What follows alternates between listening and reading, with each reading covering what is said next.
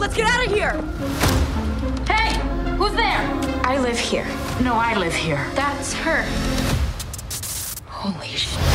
This is a psychotic break. 12 year old version of yourself broke into your house with her punk friends? If that really is future you, maybe she can call someone. Who's she gonna call?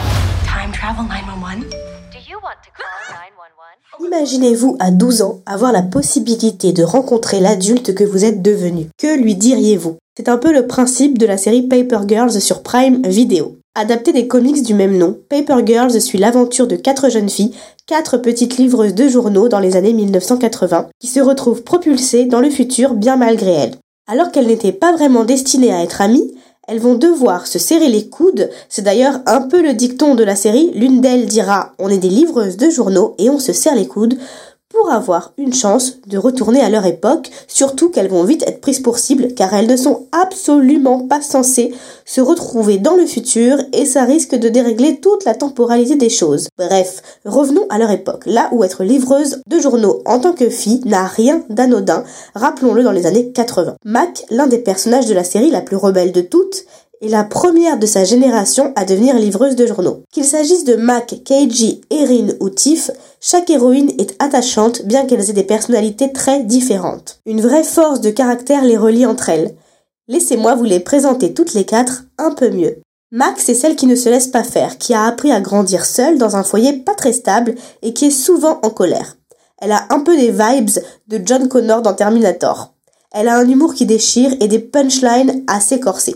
Au-delà de ça, elle est vraiment attachante, on comprend ses blessures et pourquoi elle a du mal à faire confiance aux autres. Keiji, c'est la jeune fille à la fois douce et dure à cuire. Sous son apparence toute mignonne, elle est capable de donner des coups de crosse de hockey au premier qui souhaite s'en prendre à elle et à sa bande. Autour de ce personnage, beaucoup de choses sont abordées, l'homosexualité et l'antisémitisme entre autres. Tiff, c'est la tête pensante du groupe, la Einstein de la bande. Et Erin, c'est une jeune fille solitaire et timide qui s'inquiète constamment pour sa famille. Peu sûre d'elle, elle va devoir apprendre à lâcher du lest pour enfin se faire confiance d'abord à elle-même. La série s'éloigne un peu des BD d'origine et ne mise pas tout sur son aspect science-fiction, qui n'est d'ailleurs pas le point le plus réussi du spectacle, avec ses tenues futuristes un peu cheloues et ses robots peu crédibles, faute de budget merci Amazon, mais sur le caractère intimiste et profond de chacune des héroïnes qui évoluent, se découvrent, sont mises face à des épreuves et des évidences parfois décevantes, ou au contraire bouleversantes pour leur âge, car elles n'ont que 12 ans. Que se passe-t-il quand le futur, n'est pas ce qu'on avait prévu? Peut-on le changer? En a-t-on seulement envie? Beaucoup de questionnements se posent, de désillusions surviennent, et dans tout ça, une amitié pure et solide peut naître.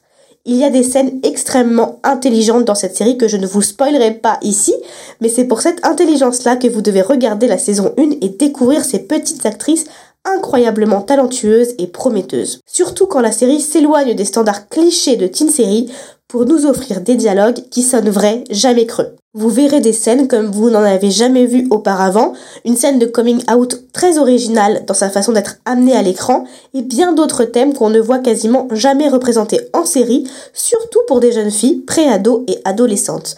Par exemple, dans un contexte SF, la série a parfaitement réussi à introduire des dialogues autour des premières règles.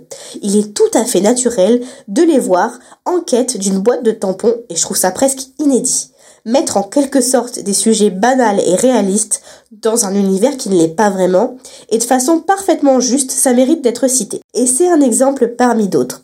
Il y a des discussions et des représentations nécessaires qui manquent cruellement dans d'autres programmes d'aujourd'hui. Foncez donc voir la saison 1 qui sera malheureusement la seule et l'unique de la série, mais elle vaut quand même le détour. Traveled that of your time. That's a capital offense.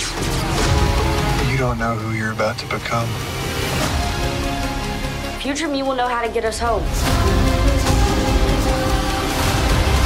You have no idea what's at stake here. Yeah, yeah, it's the fate of humanity. I get it.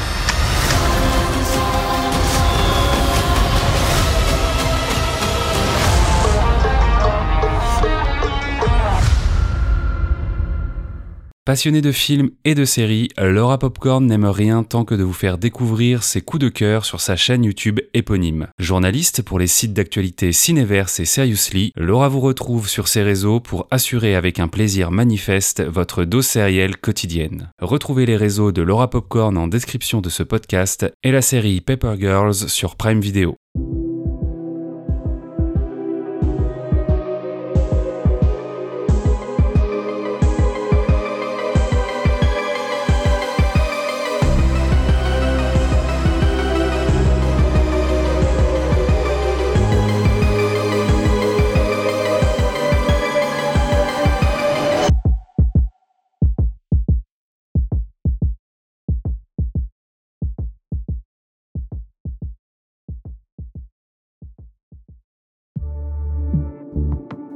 Bonus. Trax.